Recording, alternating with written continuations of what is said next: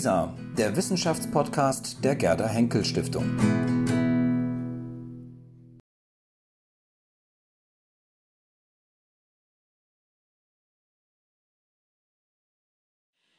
Ja, willkommen, schöner Jüngling, so könnten wir, oder schöne Jünglinge, so könnten wir jetzt unsere Gesprächspartner des dritten Gespräches hier begrüßen, den Autor, Dichter, Lautpoeten und Musiker Michael Lenz und seinen Gesprächspartner Wolfgang Klein. Michael Lenz ist ein ungewöhnlicher Lyriker. Sein literarisches Debüt lieferte er 1985 1998 gewann er die Deutsche Poetry Slam Meisterschaft und 2001 erhielt er für seinen Text Muttersterben den Ingeborg Bachmann Preis.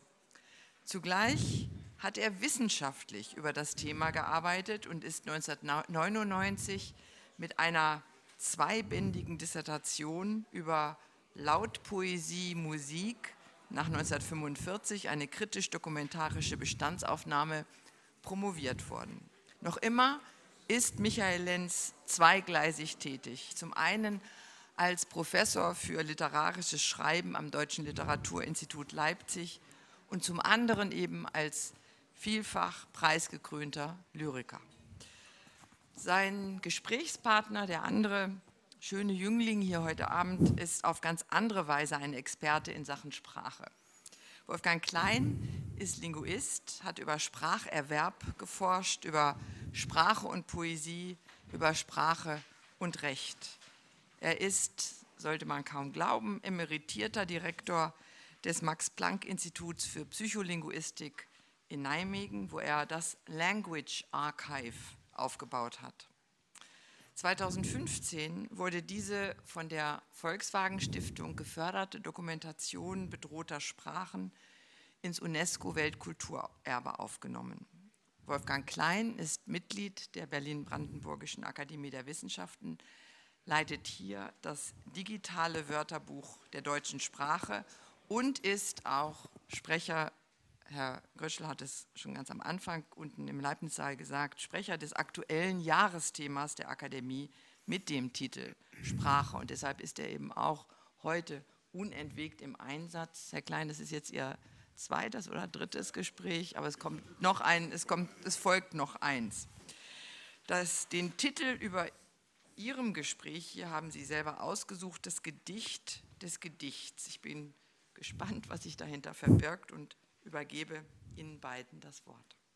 Die eine Frage ist, was macht eigentlich ein Gedicht zu einem Gedicht? Was macht ein Text äh, zu einem Gedicht? Das wollen wir auch an Beispielen im Besonderen erläutern. Die andere Frage ist, was macht nun ein Gedicht zu einem wirklich beeindruckenden, schönen, bewegenden, zu einem guten Gedicht hier? Äh, und ich sagte schon, also da ich keine eigenen Gedichte zur Verfügung habe, habe ich als äh, Beispiel zwei mir ausgesucht, von denen das erste auch von mir geschrieben hätte sein können. Ähm, einige von Ihnen, du hast das, äh, Martin, äh, ja, gut. Ähm, willkommen, ich sag, lese nur die erste Zeile, ja, die erste Strophe vor. Willkommen, schöner Jüngling, du Wunde der Natur mit deinen Blumenkörbchen, willkommen auf der Flur. Ei, ei, du bist ja wieder und bist so lieb und schön und freuen wir uns so herzlich entgegen dir zu gehen. Du hast es nicht mehr so gut, ja. Hm. Irgendwo, ja. Hm.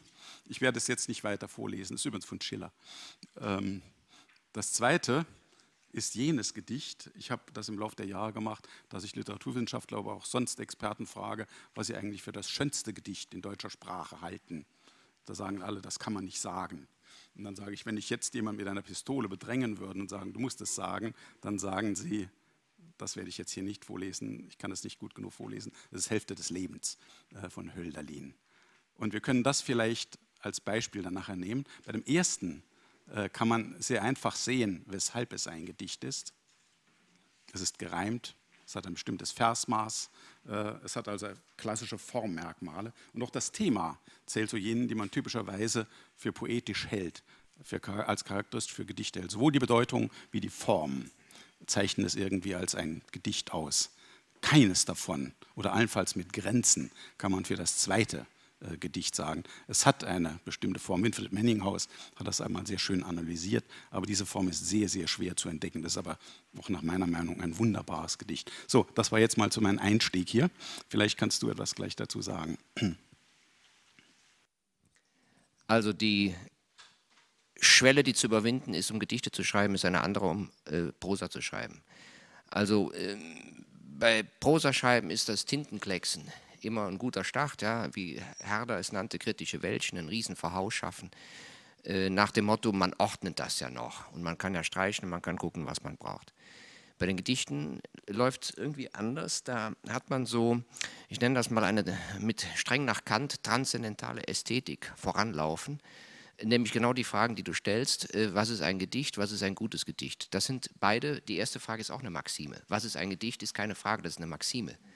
Ja? Beide lenken von vornherein das Gedicht schreiben, sodass man äh, weniger jetzt von äh, einer enthusiastischen Inspirationsquelle, die irgendwo da vielleicht ist, sprechen könnte, sondern äh, von einer gewissen produktiven Furcht, äh, ein ideales Ziel zu verfehlen, das man gar nicht ohne dieses Gedicht ausformulieren könnte. Ja, das scheint ja jetzt ähm, allen Entwicklungen der po poetischen Geschichte äh, regelhafter Natur zuwiderzusprechen. Das tut es nur sehr bedingt. Mhm. Ähm, vielleicht ist es auch so, je, je, mehr man weiß, um mit Schiller zu sprechen, desto unnaiver, nämlich sentimentalischer ist man. Mhm. Äh, das hat Vor- und Nachteile. Der Nachteil ist, dass man eben nicht mehr unter der schönen Krankheit des Spontanen leidet. Das, es gibt keine Einfälle in dem Sinne. Es gibt kleine Nuklei, die eine Keimzelle für ein Gedicht bilden. Äh, ob die dann brauchbar sind oder nachher wieder ganz verschwinden, wenn etwas zusammengebaut wurde zu einem Gedicht, ist die andere Frage. Das Sentimentalische daran ist eben dieser relativ hohe Reflexionsaufwand, bevor man überhaupt an die Arbeit gegangen ist. Und das hat mit Wissen zu tun. Das hat mit Wissen der Vorgängerschaft zu tun. Was gab es? Was ist vielleicht schon ausgereizt? Was sollte man vielleicht nicht mehr machen? Der Reim wäre ein zentrales Thema. Äh, gattungstypologisch wären auch äh, starke, ernste Formen ein anderes Thema, so nett. Das hat ja schöne zyklische von, von, der totalen Verdammung bis äh, zu der Wiedererhebung zur Königsdisziplin hat das eine eigene schöne Geschichte, nicht?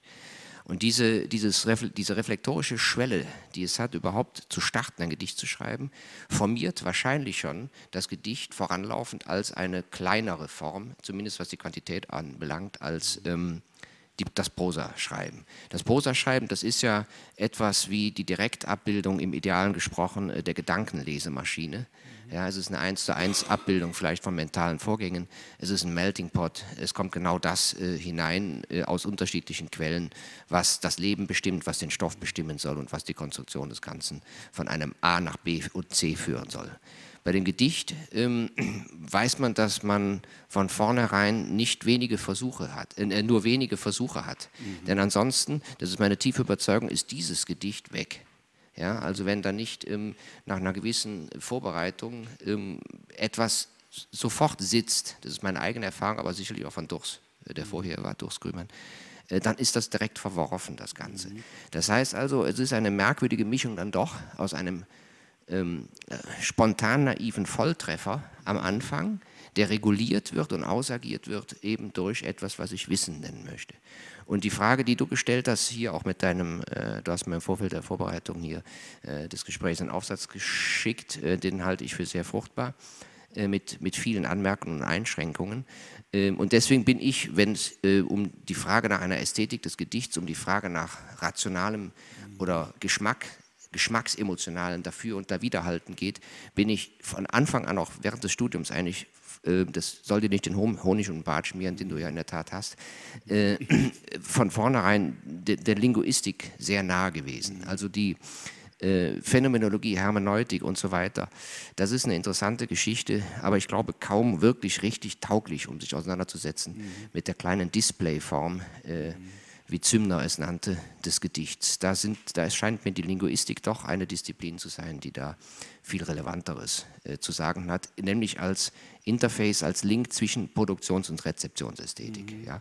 Und nochmal, bei dem Gedicht, glaube ich, ist der, derjenige, diejenige, der die Gedichte schreibt, beides Produzent und, Rezeption, und Rezeptionist, hätte ich fast gesagt, und, und Rezipierender seiner selbst, weil eben die Form displaymäßig überschaubar ist. Mhm. Ja?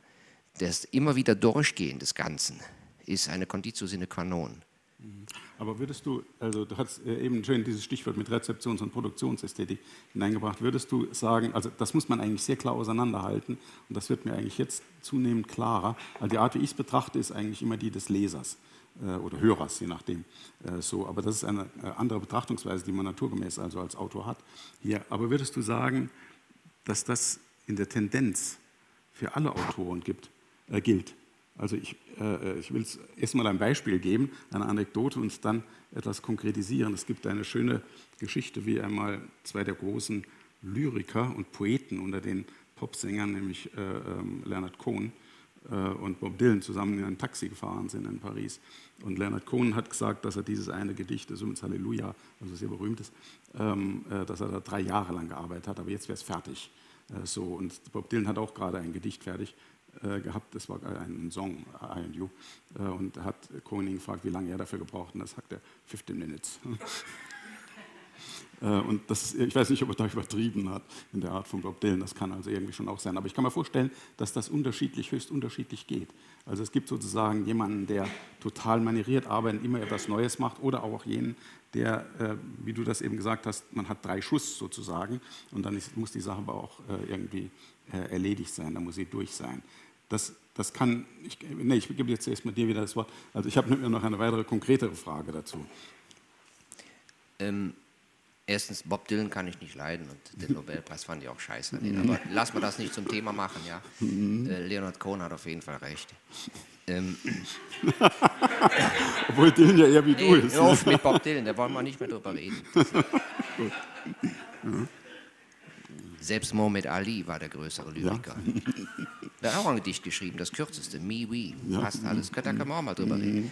Also, ähm, äh, bleiben wir trotzdem bei äh, Bob Dylan, aber nicht bei Bob Dylan, sondern bei dem Beispiel, was er bringt. 50 Minutes da ist, Gedichte schreiben heißt nicht, ich setze mich jetzt ran, ich schreibe das. Das ist ein mentaler Prozess, das läuft dauernd. Mhm. Man schnappt was auf, man filtert was aus, das ist ja leider das Ding. Man ist seine, man ist seine eigene merkantile Produktionsgesellschaft. Mhm. Selbst beim Einkaufen. Kann ich das gebrauchen, kann ich das nicht gebrauchen, das läuft schon intuitiv. Dieses Zahlen, dass man zahlen muss, dass man die Geldbörse rausholt, da schaut man sich selber als ein Fremder zu. Mhm. Das ist manchmal ein merkwürdiger Prozess. Ja? Mhm. Äh, eine genaue Umkehrung von Primär- und Sekundäreffekten. Der mhm. Primäreffekt ist eigentlich das permanente Ausfiltern, Ausfiltern von Informationen, von Umständen, Situationen, ob die brauchbar sind, ob die Sprache werden können oder nicht. Mhm. Und äh, 15 Minuten ist eigentlich nur der Endput, das Endprodukt. Das ist sozusagen krankheitstechnisch gesprochen schon das Endstadium. Ja. Mhm. Äh, davor passieren ganz andere Dinge. Also ist Bob Dylan doch ein großer Angeber. Gut, ja, ja. Ich wollte es jetzt gar nicht von meiner Seite aus also irgendwie beurteilen. Nein, äh, die eigentliche Frage ähm, neben dieser Anekdote, äh, was immer man davon halten mag, war, ist das bei den Autoren ähnlich? Also ich weiß, zum Beispiel, dass Majakowski, der große russische Lyriker Majakowski, einmal beschrieben hat, in seinem, äh, er hat so ein kleines Buch geschrieben darüber, wie man Verse macht. Er sagt, er fängt weder mit der Bedeutung noch mit der Form an, sondern mit dem Rhythmus. Äh, er geht also irgendwie durch die Straßen und dann hört er irgendwie da dam, da, da, dam, dam, dam, da, dam, und dann sucht er die Wörter, die da irgendwie reinpassen hinterher und dann fügt sich's irgendwie so. Erster Punkt. Der zweite Punkt, das zweite Beispiel, also er fängt sozusagen, wenn das stimmt, was er sagt. Er fängt mit dem Rhythmus an und erst dann stellt sich die Form, die sprachliche Form und die Bedeutung, die Bedeutungen ein. Anderes Beispiel, Drakel, mit dem ich selbst mich sehr ausführlich früher befasst habe.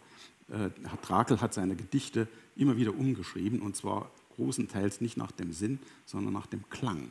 Er hat also Wörter ersetzt durch andere, obwohl eine ganz andere Bedeutung herausgekommen ist, aber er brauchte ein langes U äh, an dieser Stelle, äh, um die richtigen, den richtigen Klang hinzubekommen. Wie ist das bei dir und glaubst du, dass das generalisierbar ist? Oder geht es bei dir ganz verschieden?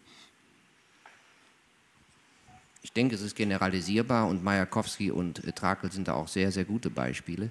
Äh, wie man Verse macht, ist ja übrigens ein sehr konservatives Buch, genau wie das ähm, lyrische Organon von Brecht. Das sind sehr konservative Bücher, weil die genau zeigen, dass diese beiden Autoren denen man ja Gott weiß, was für Wilderei äh, nachsagt, äh, sich sehr in der Tradition auskennen und auch mit den Fundamentalpoetiken, äh, sprich Antike. Ja. Ähm, be be beide, äh, beide konvergieren, beide Ansätze konvergieren. Und das ist ja genau das, was einer der äh, bedeutendsten äh, Lyriktheoretiker und Forscher, ich spreche von Roman Jakobson, mhm. zu, dazu veranlasst hat, zu hinterfragen, was ähm, wie Roman Jakobsen es fragte mit dem Begriff, was die Dominante von einem mhm. Gedicht ist. Was ist die mhm. Dominante? Und, und dieser äh, über, der, über, das, äh, über den Pflasterstein stolpernde Rhythmus, äh, mhm. den du gerade bei äh, Falle Majakowski imitiert hast, äh, das hat ja ähm, Roman Jakobsen ganz genau äh, hieb- und stichfest bei Puschkins Gedichten, die man hierzulande, die kein Schwein hierzulande kennt, mhm. nachgewiesen, dass der Rhythmus, lassen wir mal außer Gefecht die Frage, was ist Rhythmus? Mhm. Ja? Ähm, dass der Rhythmus die dominante Funktion in der Lyrik von äh, Puschkin wäre. Bei anderen Dichtern gehen wir zum Barock, äh, bei den, bei den Pignitz-Schäfern, Johann Klei, wäre tatsächlich das onomatopoetische, das phonetische Moment etwas, was äh, ähm, die Dominante wäre und was damit schon eigentlich Manierismus wäre, was schon aus diesem ganzen Regelkanon vorgegebener äh, prototypischer Aussehensformationen, was soll ein Gedicht sein und wie soll es aussehen, was da schon ausbricht, dadurch, dass es schon äh, sich abstellt auf, auf einen Kernaspekt, äh, mhm. der webstuhlartig in ein Ganzes mündet. Ja? Johann Klei, Phonetik, ja? Äh, äh, phonetische Dispositionen. Und ich, ich denke, dass jedes Gedicht ähm, in die Waagschale ähm, semantische Dispositionen des Zeilenbaus, wann bricht die Zeile ab, die Entscheidung Reim oder nicht Reim, die Entscheidung, wenn man das definiert, was ist dann der freiere Vers, die Entscheidung, äh, welche Konkurrenz baue ich auf zwischen alltagssprachlich regulierter normaler Ausspracherhythmik, Sprachrhythmik und, und Verslehre oder Metrum, ja, welche, welche Konflikte baue ich auf, welche gestischen Momente, die über Bedeutungssemantik hinausgeht, äh, will ich mit reinnehmen. Rilke wäre ein großer Meister mhm. ja, für gestische äh, Semantik, äh, wo der Zeilenbruch eine ganze Gestik ja. ist. Da geht die Tasse zu Bruch mit dem Zeilenbruch, um die mhm. Tasse, um die es geht. Ja. Oder das Leben zerbricht mit dem Zeilenbruch. Oder der Torso wird gezeigt im Zeilenbruch, also gestische mhm. Momente. Und ähm, um zu, zu fragen, was ist jetzt ein gutes Gedicht, mhm. hätte ich zwei Antworten. Mhm. Äh, ein Gedicht mit möglichst hoher Komplexität ist per se gut. Mhm. Ja?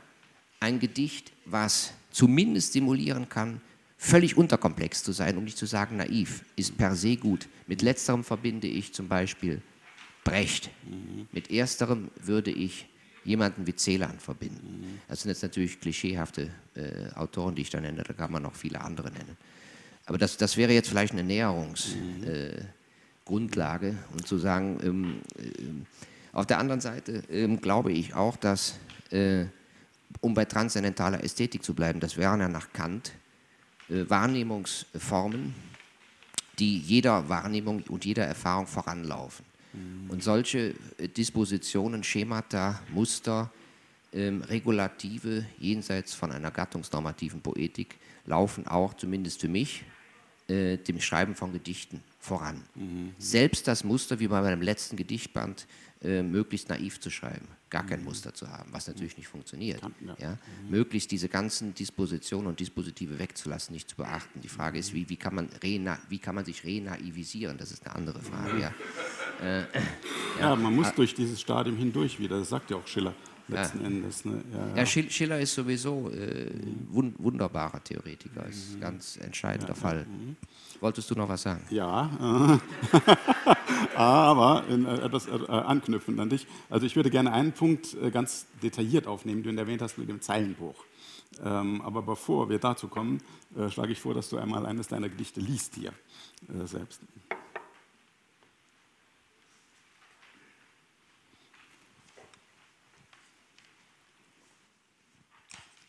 Kunst ist Mangel. Kunst ist Mangel und nichts als Mangel lässt alle Achtung fahren wir nach der Natur, ist kein Weg uns recht vermessen. Und nur Verderbnisse ist dezentere Verachtung, die das Gemüte zubereitet, zu vergessen, den möglichst umfassenden Ausdruck zu geben der Menschenheit.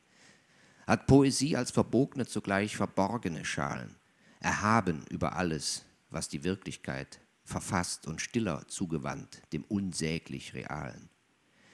Die Korribanten lassen mich schlafen mit offenen Augen. Sie schicken Bild und Geräusch des toten Vaters, die saugen mich aus bis nach verloren Ort wie ehemals. Wohin? Wohin? Dem Johann Philipp Möller nach?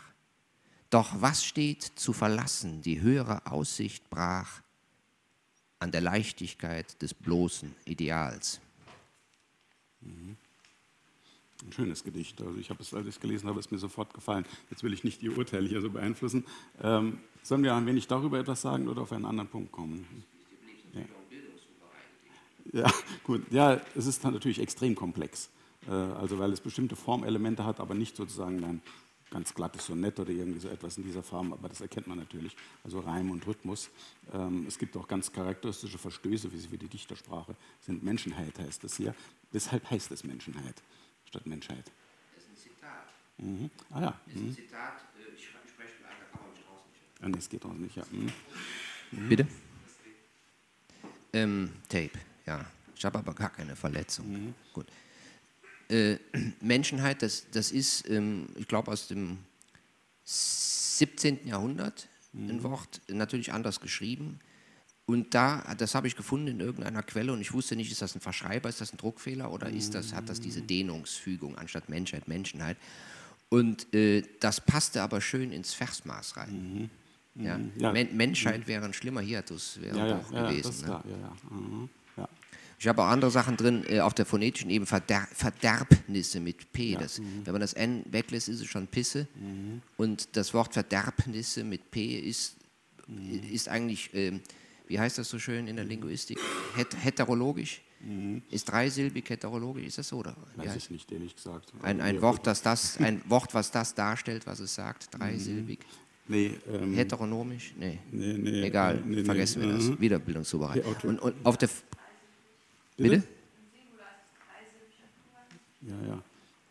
Nee, aber äh, die, ja gut, äh, die Frage war, welches, welches Wort also man Ja. dafür hat, wenn etwas genau das ist, was der Bezeichnung Ja, also entspricht. Ja. muss man das Wort nicht haben. Mhm. Also Verderb, Verderbnisse, was man gar nicht richtig aussprechen kann, bringt zumindest auf der Mhm. Schriftversion das zum Ausdruck, was es ist. Es ist irgendwie selbst irgendwie verdorben. Ja. Mhm. Und Gemüte mit E und aber TH geschrieben, weil Mhm. das ein Wort ist, was gar nicht mehr in Gebrauch ist. Wir wissen gar nicht, was das Gemüt ist. Ja, man hat sich vielleicht eher Wahnsinn. auf Geist, Seele, Emotion und so weiter geeinigt. Also sind das natürlich Anspielungen auf mentale Verfasstheiten, die irgendwie stillgelegt sind, die aber als Worte, fast als Fremdworte noch äh, irgendwo kursieren, frei flottieren. Und ähm, das spielt dann für mich auch auf etwas an. Kunst ist Mangel auf Diskussionen, auf, die geführt worden sind, theoretische Auseinandersetzungen, aber auch auf, aus Erlebnis, inszenierter Erlebnishaftigkeit, die äh, uns im positiven wie negativen Sinne abhandengekommen sind. Ritual und so weiter. Ich meine, dies ist natürlich eine extrem komplexe Lyrik, die also einfach auch gewisse geschichtliche Kenntnisse voraussetzt und Formkenntnisse, sowohl Formkenntnisse wie also inhaltliche Kenntnisse. Mich hat, wenn ich jetzt wieder auf die Rezipientenseite komme, oder Perspektive komme, wie ich sie also beispielsweise habe, mich hat einfach immer der Gedanke beunruhigt, dass ich glaube, ein klares Sensorium zu haben, dafür nicht nur, was überhaupt ein Gedicht ist, sondern auch, was für ein gutes und was für ein schönes Gedicht ist. Wobei ich nicht behaupte, dass jetzt mein Urteil das Urteil anderer Leute ist. Es ist einfach so, ich glaube überhaupt nicht, dass es in irgendeiner Weise sinnvoll ist zu fragen, was ist schön, was ist die Schönheit, sondern man kann eigentlich nur sagen, äh, was bringt bestimmte Leute dazu, etwas für schön zu halten. Und andere Leute, die halten etwas anderes für schön. Und das muss ja an irgendwelchen Eigenschaften äh, des Objektes liegen. Auch an Eigenschaften der Leute, beispielsweise der Bildung. Wenn man zum Beispiel über diese Bildung nicht verfügt, äh, die du eben angedeutet hast hier, dann wird man dieses Gedicht auch verstehen, aber vielleicht in einer ganz anderen Weise und nicht in der Tiefe, äh, in der es eigentlich, die es zum Ausdruck bringt, letzten Endes hier. Ähm, Das ist also, es gibt Variabilität bei den Eigenschaften des Objektes, also hier im Gedicht, sprachliche Form, mit einer bestimmten sprachlichen Form. Und es gibt äh, Variabilität bei den Leuten, die es rezipieren. Nur so kommt ein ästhetisches Urteil zustande. Wir alle haben solche ästhetischen Urteile. Wir sehen die Welt nicht nur als beispielsweise schwarz und weiß äh, oder dick und dünn äh, oder groß und klein, sondern auch als schön und hässlich, als elegant und als plump und was dergleichen Urteile mehr sind. Und da jeder Mensch das hat, wenn auch vielleicht in unterschiedlicher Weise, muss es auch empirisch erforschbar sein. Davon bin ich zutiefst überzeugt. Ich bin eigentlich ein empirischer Wissenschaftler, ein harter empirischer Wissenschaftler. Und ich glaube, wenn man dieses klar machen will, dann muss man die Dinge sehr vereinfachen. Ich glaube, es ist absolut unmöglich, wenn man sich dieser Frage annähert, ein Gedicht dieser Komplexität äh, zu untersuchen. Und was ich mir vor Jahren einmal gedacht habe und immer wieder mal versucht habe, das hat aber ähm, also nicht zu wirklichen überzeugenden Ergebnissen äh, geführt, ist, dieses zu vereinfachen. Und das möchte ich jetzt an einem Beispiel zeigen. Äh, das ist das, was Sie auf der anderen Seite hier finden. Das Gedicht, um das es geht. Ähm, äh, ich kann nur noch ganz, also rudimentär Griechisch habe ich mal in der Schule gelernt, werde ich auch gar nicht vorlesen. Das ist eines der berühmtesten Gedichte der Antike äh, von Sappho. Ähm, ja, nicht vielleicht das berühmteste, aber eines der berühmtesten. Äh, und was ich mir gedacht habe, ist, man könnte einmal Folgendes machen. Man könnte versuchen, die Bedeutung konstant zu halten und einfach sich Übersetzungen anschauen und sich dann überlegen, welche Übersetzung die beste ist, in dem Sinne, dass sie einen am meisten berührt. Nicht, dass sie am wörtlichsten ist oder so etwas, am meisten berührt. Und ich habe hier sieben Varianten, nein, Moment, wie viel sind es denn doch? Eins, zwei, drei, vier, fünf, sechs Varianten ähm, aufgeschrieben. Und wenn Sie nachher noch Lust haben, das haben wir jetzt nicht die Zeit, können Sie es einmal vergleichen für sich und sich überlegen, weshalb Ihnen das eine gut gefällt oder nicht gut gefällt, was Sie schlecht finden und nicht gut finden. Mir gefällt als Übersetzung B am besten. Untergegangen sind der Mond und die Plejaden, Mitternacht, es verrinnen die Stunden, ich aber liege alleine. Bitte? Dann habe ich beim letzten irgendwie einen Fehler, äh, irgendwie mal beim Abtippen, das hat sich bei mir nicht. Ja, so das allerletzte. Oh, Entschuldigung, das war mein Punkt. Nein, äh, das andere stimmt dann schon richtig. Also, mir gefällt B am besten. Und jetzt schauen Sie sich einmal F an. Das ist genau dasselbe, aber kein Zeilenbruch.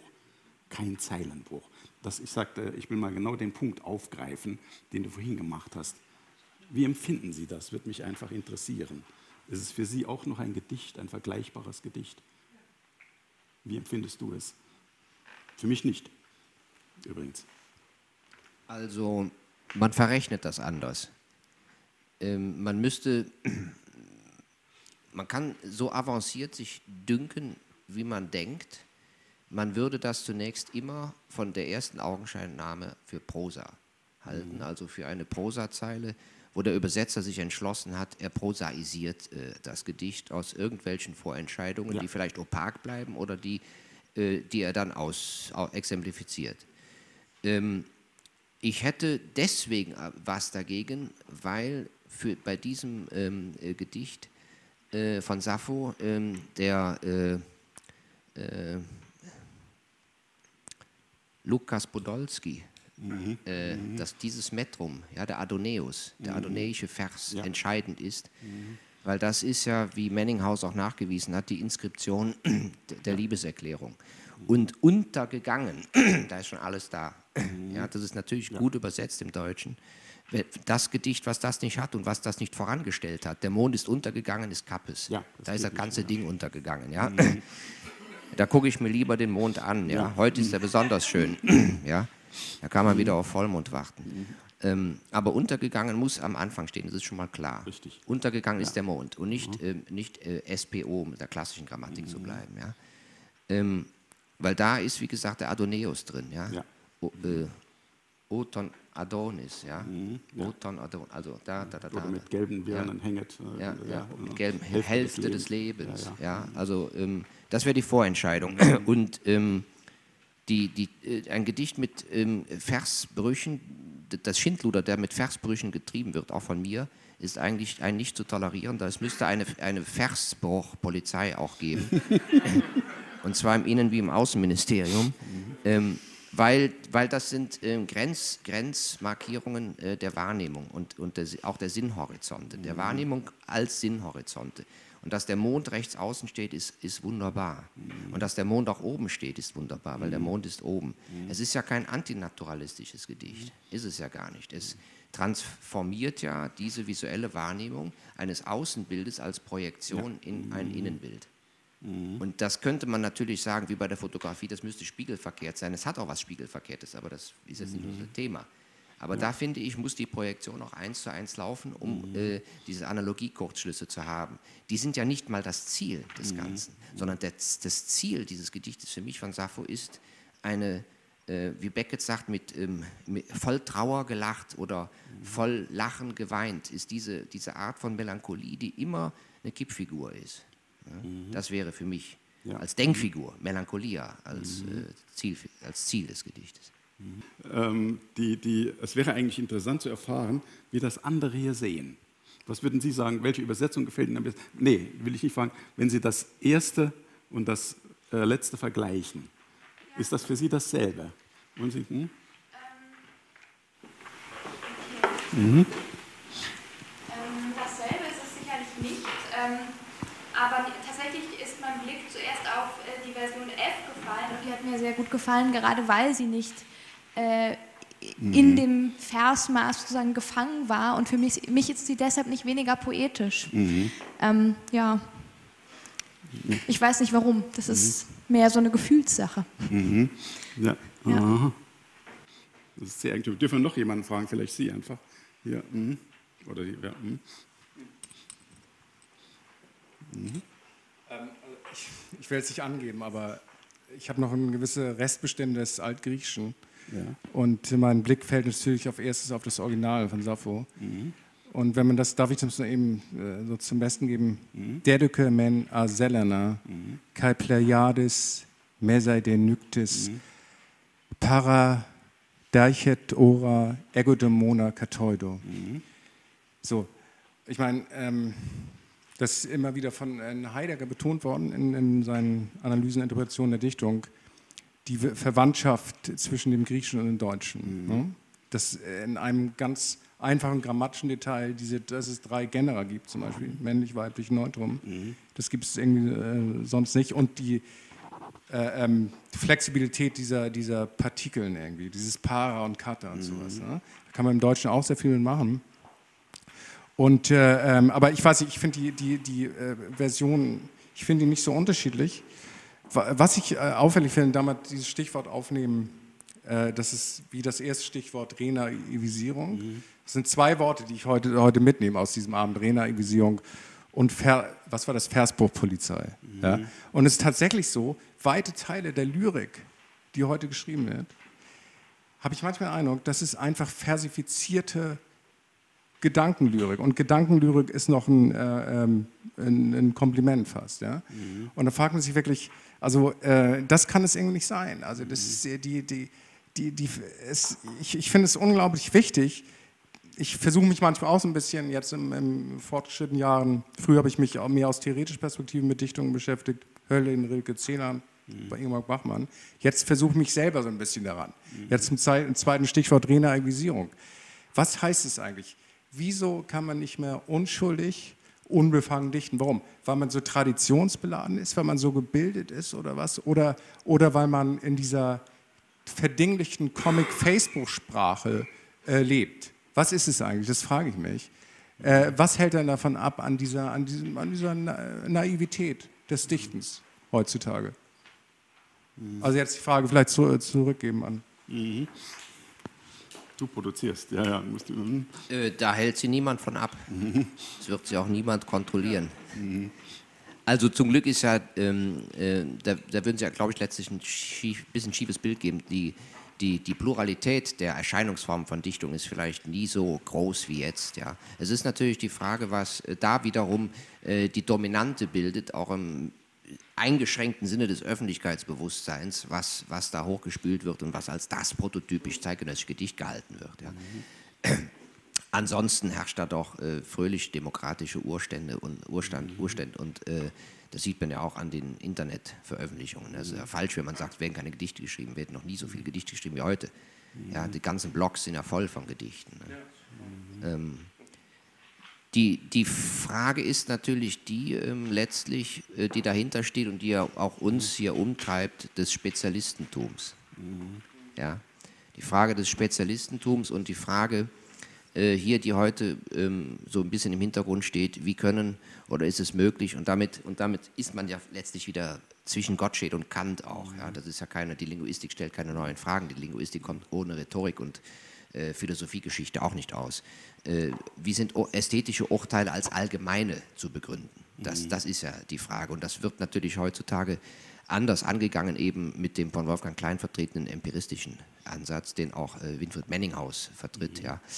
Äh, ähm, die, da wäre die Frage für mich aber, äh, geht das über die Frage von äh, Geschmackstheorie wirklich hinaus und äh, obwaltet dann die Statistik mit auswertbaren, mathematisierbaren äh, Verhältnissen?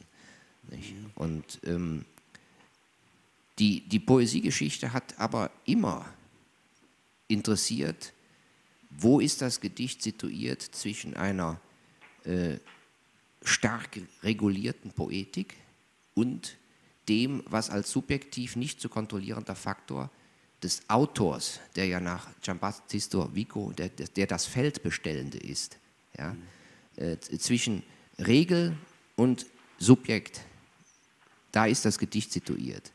Und wo das Fuhrmann-Fährmann mäßig mehr hinfährt, was mehr aus der Kontrolle, aus der Hand gegeben wird, das hat die Geschichte der Poetik immer interessiert und die Geschichte der Poetik war immer mit der Geschichte des Gedichtschreibens verbunden. Das mag anders sein als die Erzähltheorie oder die Narratologie und das Romanschreiben. Das mag anders sein. Ja, und ähm, ich glaube, jemand, der wirklich längere Zeit sich mit Gedichtschreiben befasst, wird irgendwann zu irgendwelchem, zu irgendeinem Organon greifen. Mhm. Der wird mhm. irgendwann Regulative haben wollen. Das freie, flottierende Einbildungskraft, das mündet so wie das Wasser in der Wüste. Äh, es versickert. Mhm. Und ähm, irgendwann braucht der Krücken. Ja? Und deswegen haben ja ähm, äh, ausgerechnet Brecht und Majakowski so relativ schlicht gehalten, aber treffsichere Poetiken auch geschrieben. Mhm. Naja, um auf Ihre Frage noch einmal zu kommen, ähm, wir sind halt Spätgeborene. Ähm, wir leben in einer Tradition, also in unserem Falle jedenfalls in einer Tradition, die auf die Griechen zurückgeht. Also es gibt ja gewaltige Gedichtanalogien und man kann eigentlich vielleicht Gedichte schreiben, ohne all dieses zu kennen.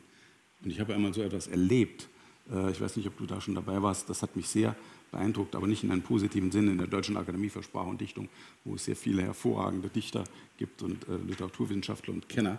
Äh, und es wurden Gedichte eines, in diesem Falle ähm, eines, ähm, ich glaube es war ein Araber oder Perser, der auf Deutsch schreibt, der diese Tradition nicht kennt, der sehr schlichte Gedichte schreibt, so wie Sie das beschreiben.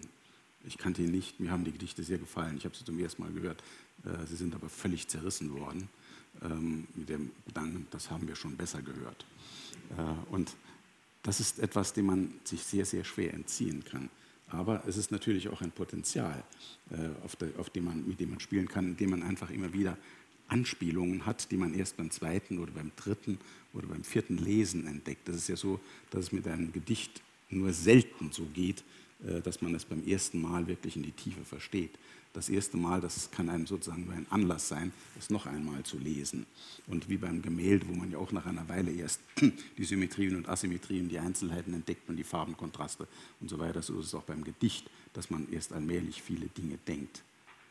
Aber ich sagte vorhin, ich bin einfach wirklich ein Empiriker, das, also nicht vielleicht von der theoretischen Position, ich möchte es einfach wissen, äh, wie das ist. Und ich denke, wenn es also so ist, dass wir diese Erfahrung haben, dann muss es ja irgendwie möglich sein, es zu erforschen. Äh, es ist aber halt sehr schwierig und man sollte dann nicht beim Allerkomplexesten anfangen. Ich glaube schon, dass man äh, Kriterien nennen könnte. Zum Beispiel mhm. eins, was die Linguistik bereitgestellt hat, Ko-Okkurrenz, mhm. was ja ein morphologisch gesprochen viel, vieldeutiges Wort ist. Und die Linguistik mhm. meint damit, ähm, ich vereinfache das, dass auf der inhaltlichen Ebene Formaspekte durchschlagen, respektive Formaspekte inhaltlich werden. Äh, dass da vielleicht auch Form, die leidige Form- und Inhaltdebatte mhm. insoweit konvergiert, als Form und Inhalt nicht mehr so trennscharf voneinander zu mhm. unterscheiden sind in einem Gedicht. Das andere wäre ein altes rhetorisches Argument, Scharfsinnigkeit. Mhm. Wenn man nun so wenig, das hat mhm. natürlich die Epigrammatik für sich mhm. gepachtet, aber es ist äh, äh ein, ein, aus der Rhetorik kommende äh, Kriterium, Scharfsinnigkeit auch hinsichtlich der Metaphorizität oder hinsichtlich der Komposition äh, der, der Auswahl von Worten, die man genau in diese Satzstellung konfiguriert. Mhm. Das kann auch scharfsinnig sein. Und das wäre für mich äh, etwas, was meinetwegen wie, bei Rilke, in, in den ich am, am meisten verehre, äh, dass das auch ins Paradox münden kann, auf jeden Fall eine ganz starke Differenz mhm. zu dem Vertrauten bildet, zu dem vertraut Gedachten, zu dem äh, äh, vertraut Gehörten, zu dem vertraut Gesehenen, zu dem vertraut Vorgestellten. Eine scharfe Differenz. Also ein Differenzkriterium wäre mhm. das auch, was ein Gedicht ausmachen soll. Ich habe mit ähm, Christoph Buchwald, glaube ich, 2005 das Jahrbuch der Lyrik herausgegeben, das hat der wechselnde Herausgeber. Und da habe ich mir von vornherein gesagt, das ist ein offenes Forum. Ähm, mhm. Ich werde nicht nach Namen gehen, ich gucke mir an, was gesendet wird. Mhm. Und so waren drei Gedichte, äh, habe ich ausgewählt, äh, von Autoren, von denen noch niemand gehört hat. Die haben zwei, das waren deren einzigen Gedichte. Mhm. Die haben sich gedacht, ich kann das auch, mhm. was die da machen. Mhm. Und haben das gesendet und siehe da, konnten es auch. Und mhm. da war für mich, der eine beschrieb das Palimpsest eines Tisches mhm. und schrieb dann diachron durch die Tischplatte, was alles da für Geschichten sich entfalten. Äh, der andere schrieb äh, ein, ein Jägerlied-Karikatur, ähm, die so äh, dämlich war, mhm. ja, die, die überhaupt keine Qualitäten zu haben schien. Und das, wenn eine, ein, ein Gedicht überhaupt keine Qualitäten hatte, mhm. muss das eine Qualität sein. Das leuchtete mir sofort ein. Und die wollte ich beide unbedingt in, äh, in der Anthologie haben. Ja. Ähm, lustigerweise, als wir dann diesen einen ähm, Jägerlied-Karikaturisten anriefen, der wusste überhaupt nicht mehr oder, oder simulierte das, dass er was eingeschickt hatte, ja, äh, gefiel mir auch gut, ja. Also man kann Kriterien nennen und ähm, äh, ich glaube auch, dass jeder, der Gedichte liest, diese Kriterien hat. Mhm. Er muss sie nicht ausformulieren. Mhm. Die laufen untergründig mit. Das Filtern kann ja auch was Autobiografisches sein, nach dem Motto, der hat mein Totengedicht geschrieben. Das ja. ist das Gedicht auf meine Mutter oder so. Ja. Mhm. Das hat jemand geschrieben, deswegen ja, ist das gut. Mhm. Und dagegen ist gar nichts einzuwenden. Null. Mhm. Da hat auch die äh, Wissenschaft zu schweigen. Gut, das ist also äh, das, diese subjektive Erfahrung. Es gibt ja von Karl Kraus diesen wunderbaren Satz, was ist schon die neunte Symphonie gegen deinen Gassenhauer und eine Erinnerung? Äh, und da hat er recht halt irgendwie. Aber äh, ich will noch einen anderen Punkt aufgreifen, den du hier angeschnitten hast mit den Kriterien, dass die unterschiedlich sein können. Und eine Dimension Ne, ich muss vielleicht noch etwas anderes sagen. Also ich bin, so wie ich halt als Linguist, ich denke zunächst einmal an semantischen Eigenschaften, morphologischen, Syntax, bla bla bla und so weiter, also ob es gereimt ist, phonetischen und so weiter. Aber es gibt eben ganz andere und du hast eben einige hier davon angedeutet. Und vielleicht sind das die eigentlichen, die tieferen, vielleicht sind das aber auch dieselben, äh, nur etwas anders beschrieben. Aber die Frage, die wir gar nicht thematisiert haben bis jetzt, ist, inwieweit sich das in der Lebensspanne und mit der Erfahrung verändert. Also mit Lebensspanne meine ich jetzt nicht, dass also die Knochen steifer werden und dergleichen und die Haare grau, äh, sondern dass man einfach mehr Erfahrungen ansammelt. Wie, ich würde einfach gerne Leute hier fragen, oder hat sich Ihre Vorstellung davon, was ein Gedicht ist und was ein gutes Gedicht ist, verändert in den letzten fünf oder zehn Jahren? Wollen Sie mal was sagen dazu? Also, ja. Mhm. also ehrlich gesagt, ähm, also früher dachte ich immer, hier, ähm, je komplizierter das ist, desto interessanter. Mhm. Und heute denke ich eher so, je einfacher das ist, äh, desto, mhm. desto komplizierter, ja. ja. Das ist wirklich mhm. so. Also das ist so meine Erfahrung. Mhm. Ich ja. weiß nicht, hat mhm. jemand noch eine andere? Geben Sie es nochmal irgendjemand weiter, ja. Mhm.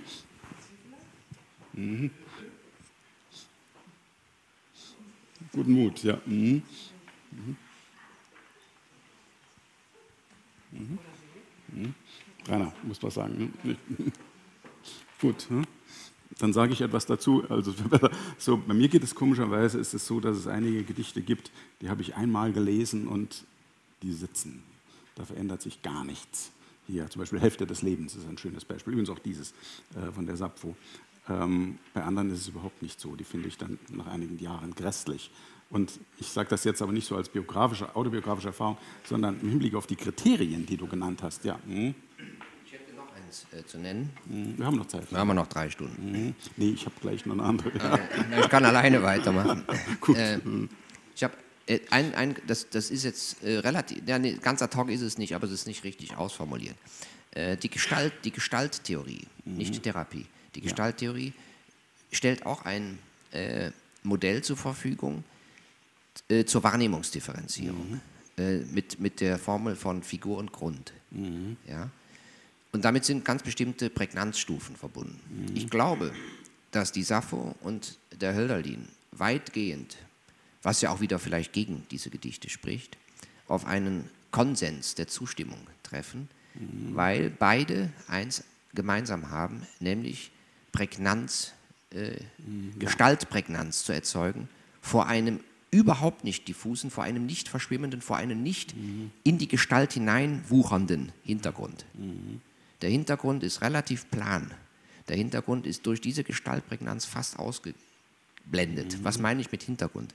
Mit Hintergrund meine ich auch Kontextwissen, was manchmal konkurrierend die Lektüre stören kann, regelrecht torpedieren, Ja. sodass man vermeint, das Gedicht gelesen zu haben. Man hat immer nur seine eigenen Gedanken oder Probleme gelesen, aber nicht das Gedicht. Und die, diese beiden Gedichte erzeugen, die haben eine starke Trennschärfe zwischen der Gestaltprägnanz, die sie erzeugen, über die man getrennt debattieren könnte, und einem Hintergrund, der beide Male meiner Meinung nach sehr stabil ist. Wenn man aber in den Hölderlin reingeht, wie der verehrte Winfried Menninghaus mit diesem tollen Buch da, bei Surkamp erschienen, kann man ruhig mal Werbung machen, das ist für mich eines der besten literaturtheoretischen Werke, die erschienen sind. Ja, Hälfte des Lebens, Winfried Menninghaus. Äh, wenn man so weit hineinbohrt wie Menninghaus, dann ähm, allerdings geht das auf Kosten dieser Trennschärfe. Das ist vielleicht der Nachteil von Wissenschaft und der Nachteil von Analyse. Es gibt ja, gab ja ein schönes äh, Wort in der Philosophie, was nie richtig Begriff wurde, weil es auch kein Begriff ist. Ahnung oder Ahndung. Ja? Weil das klingt so ein bisschen ja, phänomenologisch verbrämt und äh, so ja, halbseiden. Ähm, aber man hat als Leser diese Ahnung. Nicht im Sinne Ja. von Wissen, sondern von, von äh, man hat das inne, was, was das, äh, was diese, man spürt diese Prägnanz. Ja? Ja. Und man muss die auch als Leser nicht formulieren. Wenn man aber mit Gedichten arbeitet, kommt man nicht umhin, sie zu formulieren, sonst säßen wir immer in einem abnickenden Kreis. Ja. Mhm. Mhm. Was für mich ähm, irgendwie vielleicht prägend irgendwie ist, du sagtest, dieses Wort prägend ist irgendwie und prägnant ist bei diesen beiden Gedichten, die ich eben vorhin genannt habe, über die Hälfte des Lebens und im Sappho, ist eine gewisse Bilderflut. Äh, die, die, und die ist, da kommen wir also wirklich zusammen, die ist einfach extrem kompakt. Also mit gelben Birnen hängend. Ne? So, es entsteht eine Flut von Bildern hinterher. Und das ist auch bei dem Gedicht von Sappho einfach so prägnant. Es, nicht, es sind nicht mehrere Bilder, sondern es ist zunächst einmal ein hintergrundschaffendes Bild mit dem Mond in Plejaden und dann ich aber lege alleine äh, hinterher. Aber es ist dann eben ein Bildwechsel hier, der diesen eigentümlichen Effekt jedenfalls auf mich hat, aber nicht nur auf mich, eben auf sehr, sehr viele Leute gehabt hat. Das muss nicht unbedingt so sein. Äh, Es kann vielleicht andere Kriterien dafür geben, aber für mich ist dasjenige, was sich dann sozusagen nachgerade festfrisst, äh, irgendwie an einem Gedicht. Ja, ich glaube, wir müssen jetzt gleich Schluss machen. Also ich muss einfach nochmal zu einer weiteren Diskussionsrunde, zu der ich dann sonst auch zu spät komme. Äh, willst du dein, ich würde aber, hätte gerne Folgendes, nämlich, dass du dein Gedicht noch einmal vorliest, wenn du das willst. Ne? Oder ein anderes. Mhm. Wie viel Zeit haben wir? Wir haben noch zwei, drei Minuten. Haben wir. Ja.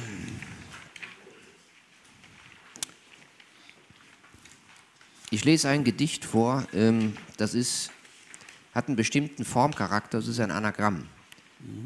Man muss das vielleicht nicht sagen, weil das könnte immer als Entschuldigung der Zumutung, die danach kommt, wirken. Äh, das, das Ausgangswort kennt man, zumindest wenn man im Ostteil äh, der Stadt beheimatet war oder ist. Desorganisieren heißt das Ausgangswort. Und nur diese Buchstaben können in jeder Zeile im Anagramm verwendet werden. Genau nur die und genau nur num numerisch vollständig. Desorganisieren. So resignieren. Da regieren da so ins Siegen, irren da so Genies. So da irren, regiere Sinn, so da einander rosiges ordinären Siegs. Da sinnigere Rose sie so erringen, da Eros reigen ins Da. So erringe Dasein, erringe es da so in riesigen Rosen, da erogen ein Riss, da greisen Eros, da in Rosinen, da greise Eros gern in Eis. Da ergoss Innerei Dasein, da er Sorge in ein Irres so eng da. Da siegen, so irren, da Sieger Rosen in Gier, sinne er da so einander, so greis, da Riesin, so gerne rings eine Rose, da einer Sorge ins Da, da sie gern so rein, da ergoss einer in Ringe so reines Da. Da sinniere Sorge, da innerer Sieg so irre, da genosse in ordinären Essig, da seiner rosigen Rosen greise, da in rosig sanierende Reise, da sonniger Sorge in Reines, da singe, da reiner so. Da irres nie so eng, ergoss da einer in reine Sorge, da ins Sagende, so irre in reinere Gnossis, da Genosse da nie irr. Da reißen Orgien rein, ringe es da so einer Sorge ins Da, dass sie gern in Eros. Radiere, Genossin, singe Ordinäres, radiere singen so gerade rein ins So, radiere Sonniges, da Ego er in Rissen sei Eros da gern in, Rissen da Ergo nie inniger, da er es so rosiger sinne. Ade. Ade, rosig Inneres, rosiger Sinne, Ade. Ade, sinniger Eros, eisiger Rose dann. Ade, irre Genossin, rosig Anreisende. Rosinengreis, ade, irres Ego. Da sinne sonnig irre es ade, irres Ego. Sinn, ade. Dankeschön. Ich muss leider gleich wegrennen, weil ich da oben. Ja, ja. Ja, das war ein wunderbares Abschiedsgedicht. Vielen Dank, ähm, Herr Lenz. Vielen Dank, Wolfgang Klein, für diesen letzten Take hier in diesem Salon. Vielen Dank. Könnten Sie das eigentlich auswendig? So wie unser, unser Slam-Poet Bas Böttcher, der. Ja? Wow. Okay. Es bleibt mir nur noch Ihnen zu danken, dass Sie hier gewesen sind. Dieser Salon endet jetzt nochmal. Sibylle äh, Levitscharow hören Sie parallel jetzt schon im Leibniz-Saal. Ich wünsche Ihnen noch einen sehr schönen Abend im Wandern durch dieses wunderbare Gebäude. Vielen Dank.